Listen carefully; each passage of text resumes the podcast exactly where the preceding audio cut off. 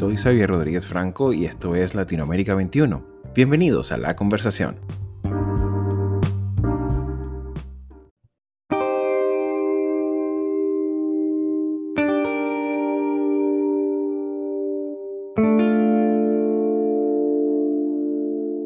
La protesta social en Colombia en los últimos años es la expresión turbulenta de distintos malestares y problemas no resueltos de su historia contemporánea.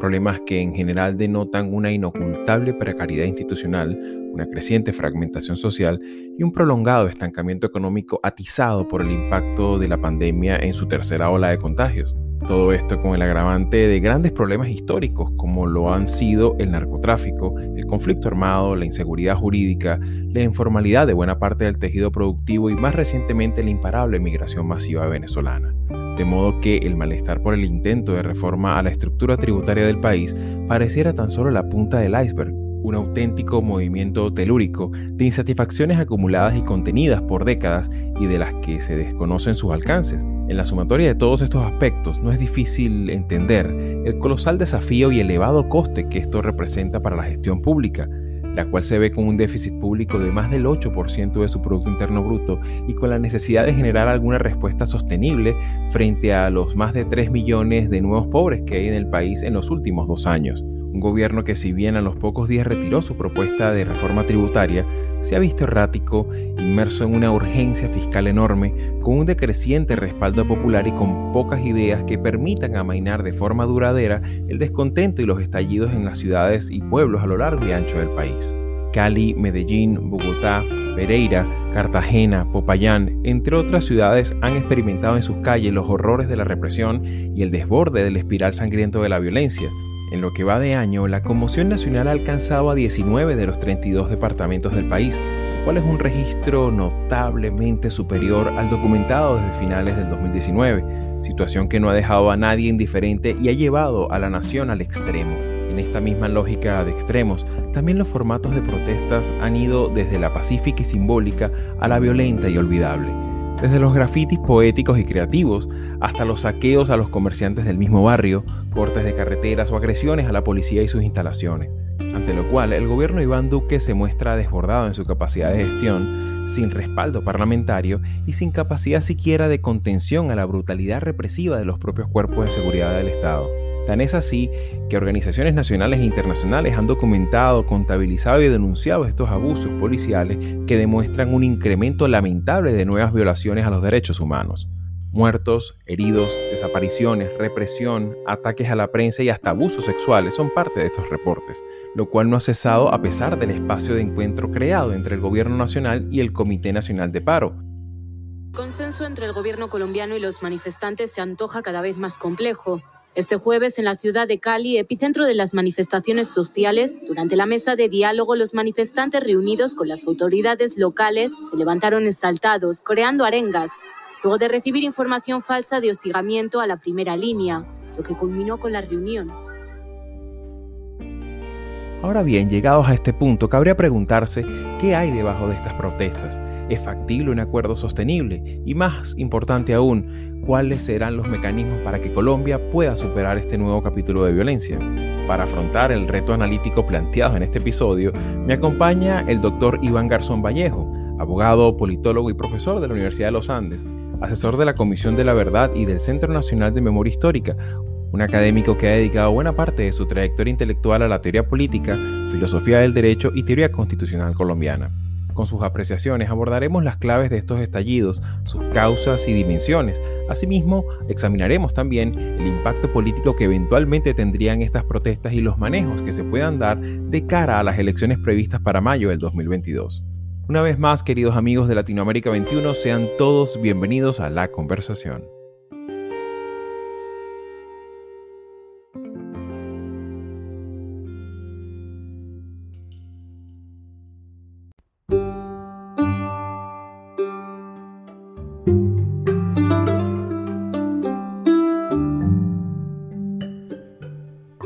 Pues bien amigos, como lo comentábamos en la introducción al programa, me acompaña en este preciso momento el profesor Iván Garzón Vallejo, con quien tenemos el gusto de conversar para el episodio de hoy. Iván, bienvenidos al podcast de Latinoamérica 21. Javier, muchas gracias por la invitación, encantado de estar con ustedes. De hecho, va a ser el primer episodio que realizamos sobre Colombia, una nación que en la actualidad ha tenido unos dos últimos años con una importante conflictividad social, con una circunstancia de gobernabilidad bastante cuestionada, cuestionable y también con, con procesos de acomodos y procesos que no han terminado o no han tenido una resolución institucional como se esperaba en alguna ocasión o como de, una, de alguna manera la sociedad colombiana lo demanda. Un poco para entender la delicada situación que vive la gobernabilidad democrática colombiana actual, ¿cuáles podrían ser esos principales antecedentes ante los cuales deberíamos advertir? Bueno, Javier, lo primero es que, como está sucediendo en muchos países democráticos del mundo, estamos empezando a acusar las consecuencias de la forma como, como los políticos gestionaron la pandemia o como lo han gestionado hasta ahora. En el caso de Colombia, eh, esto ha sido especialmente dramático porque mm, hay dos elementos que han constituido, digamos, una, un incentivo o, se pueden establecer como causas remotas del, del estallido social que estamos viviendo. En primer lugar, ha habido un descenso muy significativo. Los expertos calculan que nos ha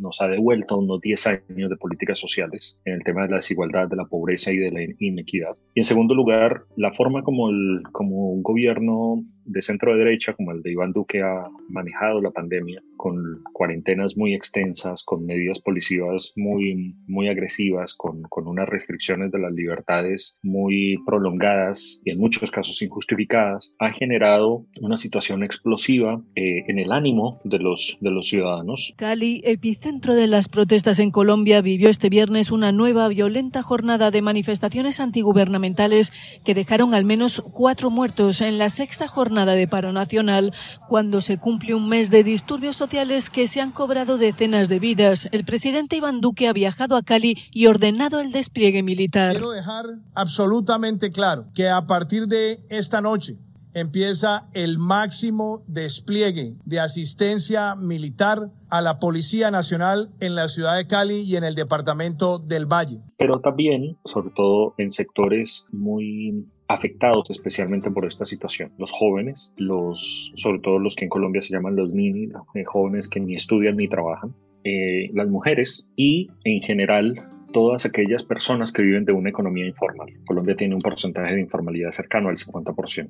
Entonces, estos sectores se han visto muy perjudicados por la pandemia, insisto, por la forma como los políticos la gestionaron. Y, eh, y, lo que está sucediendo de alguna manera es el, la tercera puesta en escena, pero de manera mucho más, mucho más fuerte y, y creo yo mucho más profunda, de un estallido social que ya se había anunciado, que ya se había anticipado en el 2020, en septiembre, y en noviembre de eh, del 2019. Eh, en ambos casos hubo manifestaciones y hubo protestas eh, importantes, pero esta vez lo que ha sorprendido ha sido la duración de las mismas, porque en, en el momento en que estamos teniendo esta conversación están por cumplir un mes.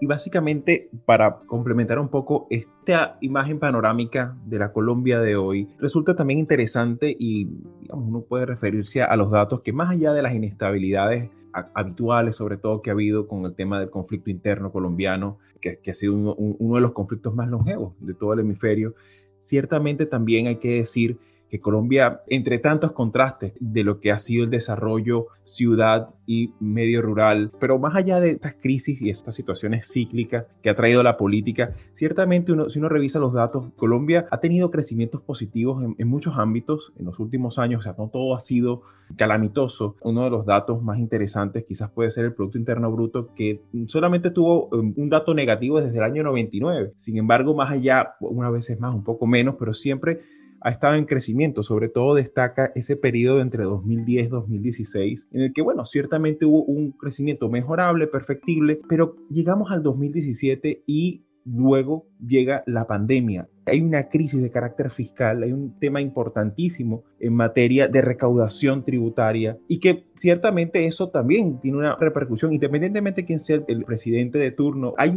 una restricción de flujo de caja allí. Entonces, en este contexto, ¿cómo podríamos entender esta situación, esta crisis de fiscalidad, para darle también contexto económico? Colombia tiene muchos contrastes y muchas paradojas. Ha sido un país con una economía muy estable, con un manejo fiscal en, en términos generales responsable, pero que coexiste ese manejo fiscal y esa estabilidad institucional y económica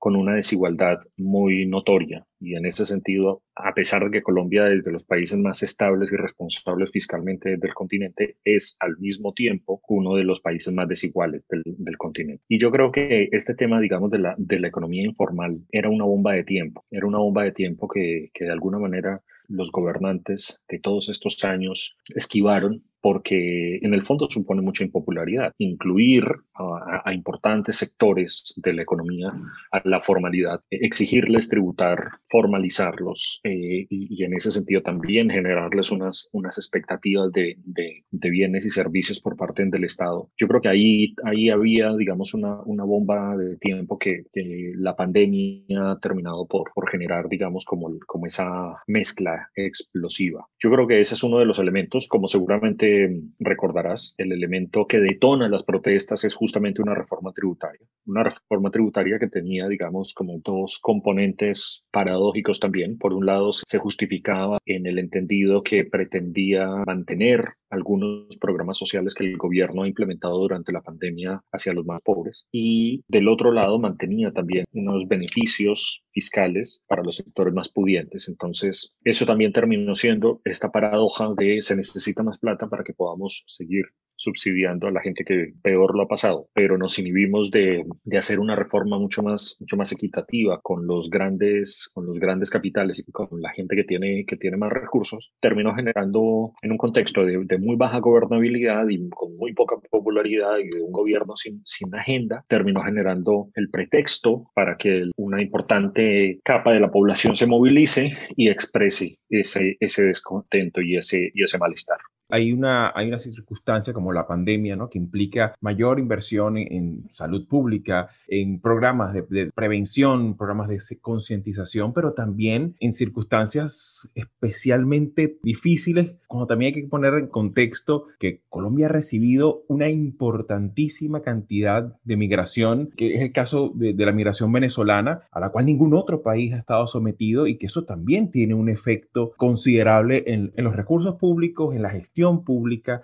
en la conflictividad social, en el acomodo en las políticas públicas. ¿Este componente de la migración tiene algún tipo de efecto o ha tenido algún tipo de, de presencia en la explicación de esta conflictividad que vive Colombia? Sí, por supuesto. En general, la migración de los venezolanos en Colombia ha tenido como dos fases. En una primera fase, a principios del, de este siglo, vino una primera migración de, de personas con altos niveles educativos, con alto nivel, con alta capacidad adquisitiva básicamente unas élites que, huyeron del, proyecto chavista y que encontraron un buen posicionamiento en Colombia y que expulsaron de PDVSA y que, y que digamos, tuvieron una, una inserción en la sociedad colombiana de manera muy tranquila y muy exitosa. Pero en los últimos años, yo diría que alrededor de los últimos cinco o seis años, con, más específicamente, la medida que, que, la situación en Venezuela se ha pauperizado más y se ha degradado más en términos de, de derechos y de libertades, ha venido una, una migración mucho más desbordada, una migración de personas que la encuentras en las calles caminando días y noches de un lado a otro, de un país a otro, o hacia el sur, o viniendo desde el sur. Una situación de personas además muy, muy dramática y muy problemática, con una dificultad muy importante de inserción en las distintas ciudades del país. En ese sentido, todas las principales ciudades del país han sido las, las receptoras de, de esta población. Dificultades de integración no solo porque estamos hablando de, una población en general con menos nivel educativo y por supuesto con muchas necesidades, sino también que entran a competir en mercados, en mercados laborales en los cuales hay mucha precariedad, hay mucha competencia por el, por el día a día, por el, por el peso a peso, y en ese sentido ha habido ciertas expresiones de, de rechazo y de xenofobia. La, justamente una de las paradojas es que eh, en los meses previos a, a, todo este estallido, el gobierno había anunciado un proceso muy ambicioso de regularización, un proceso que en general fue aplaudido por toda la sociedad, porque hay, digamos, una, un espíritu muy fraterno en general en la, en la sociedad colombiana frente a, frente a los hermanos venezolanos. Pero lo que, lo que dices es cierto, efectivamente han terminado por eh, sumarse a, una, a un contexto que de alguna manera es el que ahora está haciendo crisis y es una población que tiene en general, que tiene muy pocas posibilidades de estudio, de trabajo y que sus ingresos han disminuido desde la pandemia en un 50%. Entonces estamos hablando de que hoy en Colombia tenemos una, un grueso de la población que no tiene con qué, con qué subsistir al día o que no tiene con qué comer tres, tres comidas al día.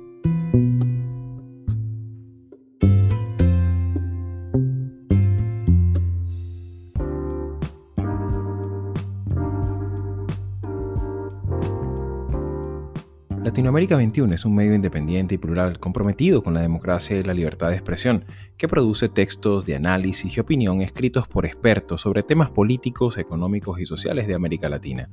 Nuestra red está conformada por más de 150 columnistas latinoamericanos o latinoamericanistas de más de 20 países provenientes de diversas disciplinas que regularmente colaboran con sus textos.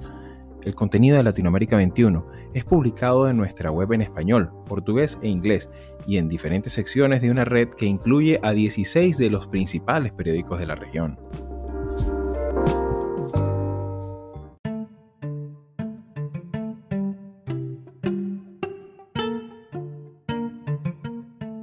Para poner un poquito en contexto, sobre todo en términos cuantitativos, estamos hablando, según estimaciones oficiales, de 1.800.000 personas. Las estimaciones oficiales hablan más de 2 millones y medio de venezolanos, que aparte hay que considerar que Colombia está en algunas ocasiones a mitad de camino de, de ese trámite migratorio en el cual hay una desregularización enorme de, de, ese, de, ese, tránsito que puede llegar a Perú, incluso hasta Chile. Eh, en algunos casos. Y hay que poner un poco la perspectiva. Años atrás había toda una controversia aquí en Estados Unidos por aquella famosa caravana de migrantes de Centroamérica que en suma no llegaban a los 2.000 o 3.000 personas. Pongamos un poco en contexto, eso son como una, una, multiplicación cuantitativa enorme y toda la tensión que representa para un Estado o, unas finanzas públicas que en algunos casos, como el caso del norte de Santander o incluso en regiones cercanas a la Guajira colombiana, representan un desafío en términos de cuentas, de, de, de finanzas públicas tremendo. A su modo de ver, profesor,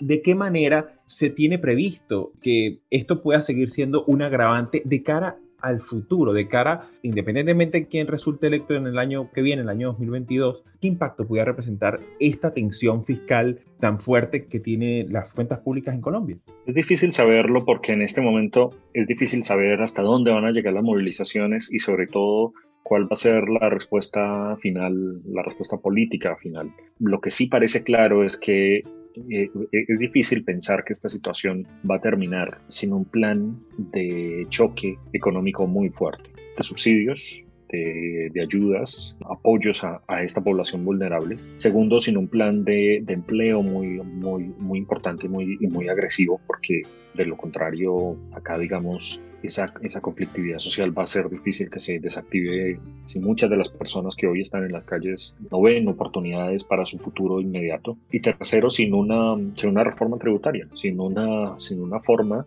de captar recursos eh, y de saldar un poco los, los costos que ha traído de un lado la pandemia, pero de otro lado también un gobierno que ha sido muy austero en el gasto público, comparativamente hablando con otros países de, Latinoamérica, pero que incluso ha sido muy poco austero en las medidas que ha tomado frente a, la forma como el Estado también se suma a, esa, a ese ejercicio de, lo que decimos abrocharse el cinturón y, entender que hay una situación de crisis. En ese sentido, ha brillado por su ausencia cualquier expresión de, de austeridad, cualquier incluso simbólica. Quisiera pensar que, el gobierno ha, tomado nota de, los reclamos y de, la, insatisfacción. El Congreso, pues ni se diga, está jugando un papel absolutamente marginal desde hace ya mucho tiempo y algo similar sucede como con los dirigentes del país.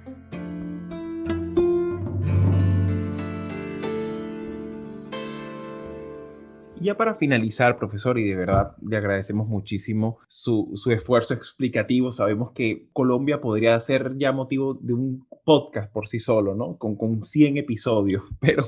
eh, hacer, hacer este esfuerzo de, concreción y síntesis es un desafío intelectual. Estamos a prácticamente un año de las próximas elecciones presidenciales que se tienen previstas para mayo del 2022 y evidentemente hay una efervescencia importante de este clima preelectoral que hay actualmente en Colombia a la sazón de toda esta conflictividad y todas estas, todas estas protestas y también el manejo gubernamental. Profesor Iván, de alguna manera, ¿cuáles podrían ser estos principales actores y las posibilidades de,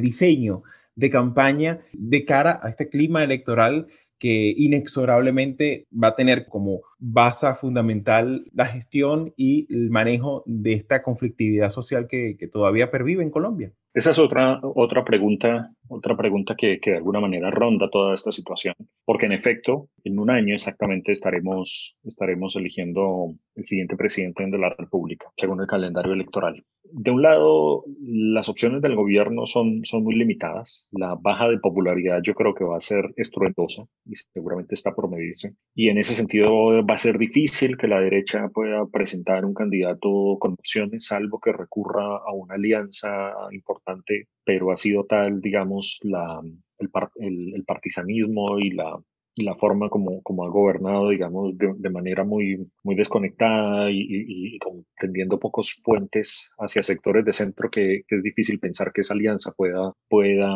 a congregar a algo más allá de, los socios ya naturales en el gobierno en este momento, que son básicamente eh, el Centro Democrático, el, el, Cambio Radical, el Partido Conservador. Es difícil, eh, tienen, digamos, unas, unas perspectivas difíciles. Del lado del centro se, se había estado gestando una alianza más amplia el centro, digamos, tiene una, una dificultad para, para, mostrar y para generar patos, para mostrar pasión y, compromiso. Y en ese sentido, en Colombia se les acusa de tibios y parecería que a veces no basta simplemente con decir no, no somos ni de este extremo ni del otro, entonces va a depender sus opciones de qué tanto sean capaces de, de, interpretar ese malestar ciudadano. Yo creo que tienen posibilidades. Creo que la derecha está muy jugada con, con una visión del problema de orden como un asunto de orden público. El centro creo que tiene más margen para interpretar la situación de una manera social y en ese sentido plantear unas reformas más responsables, pero que, que de alguna manera eh, recojan ese malestar ciudadano. Y del otro lado, la izquierda, abanderada por Petro y, su coalición, su, movimiento Colombia Humana, aparecen en este momento como los primeros en las encuestas, pero hay que tener, digamos, en cuenta varios, varios elementos. Y es, primero, tienen, si se quiere, la, efervescencia que dan las promesas populistas o, el talante populista y revanchista que, que, suele exhibir, pero le juegan contra que el país ha sido tradicionalmente o, o tiene un talante más conservador y evidentemente el ejemplo de Venezuela es algo que asusta y sigue asustando es decir, la, la, idea de que la izquierda, un gobierno de izquierda, pueda significar una imitación de un gobierno eh, en algún punto parecido al de Venezuela es algo que, que, a muchos electores los, los hace tomar distancia. Entonces, yo, yo creo que el partido está abierto, plantearía simplemente a modo de, de sospecha o de tuición va a tener mejores opciones quien de alguna manera cumpla dos requisitos. Uno, que sea capaz de interpretar qué es lo que está pasando. Yo creo que acá están pasando cosas muy coyunturales, pero están pasando también cosas que de alguna manera tienen una, un arraigo histórico más, más importante y, y ciertas, yo creo que hay, hay, hay, un cierto cambio estructural de la sociedad colombiana y de una ampliación democrática y de un país que está empezando a ver las consecuencias de, de, de un acuerdo de paz que abrió los márgenes de, de la democracia y en ese sentido la izquierda dejó de, o, o, o, ciertas cosas que tradicionalmente se habían, se habían visto como con sospecha o se, o, se estigmatizaban, están dejando de ser vistas de esa manera. Entonces, creo que hay unos movimientos,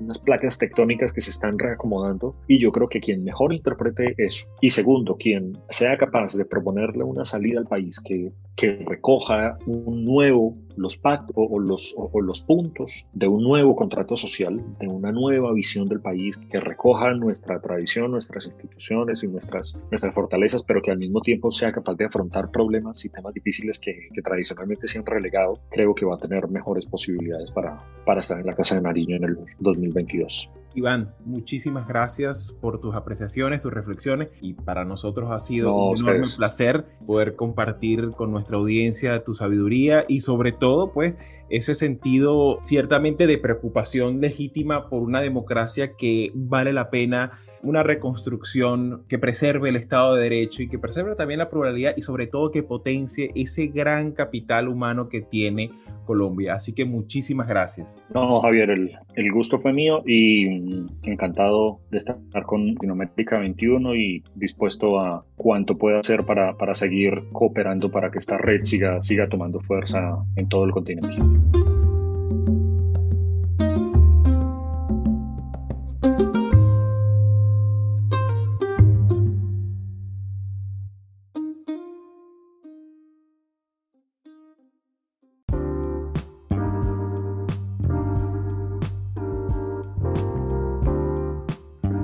Episodio obtuvo sus audios del canal de YouTube de Euronews y France 24 en español. La musicalización fue posible gracias a Blue Dot Sessions y el excelente trabajo de Carolina Marins. Yo soy Xavier Rodríguez Franco y nos encontramos la próxima semana.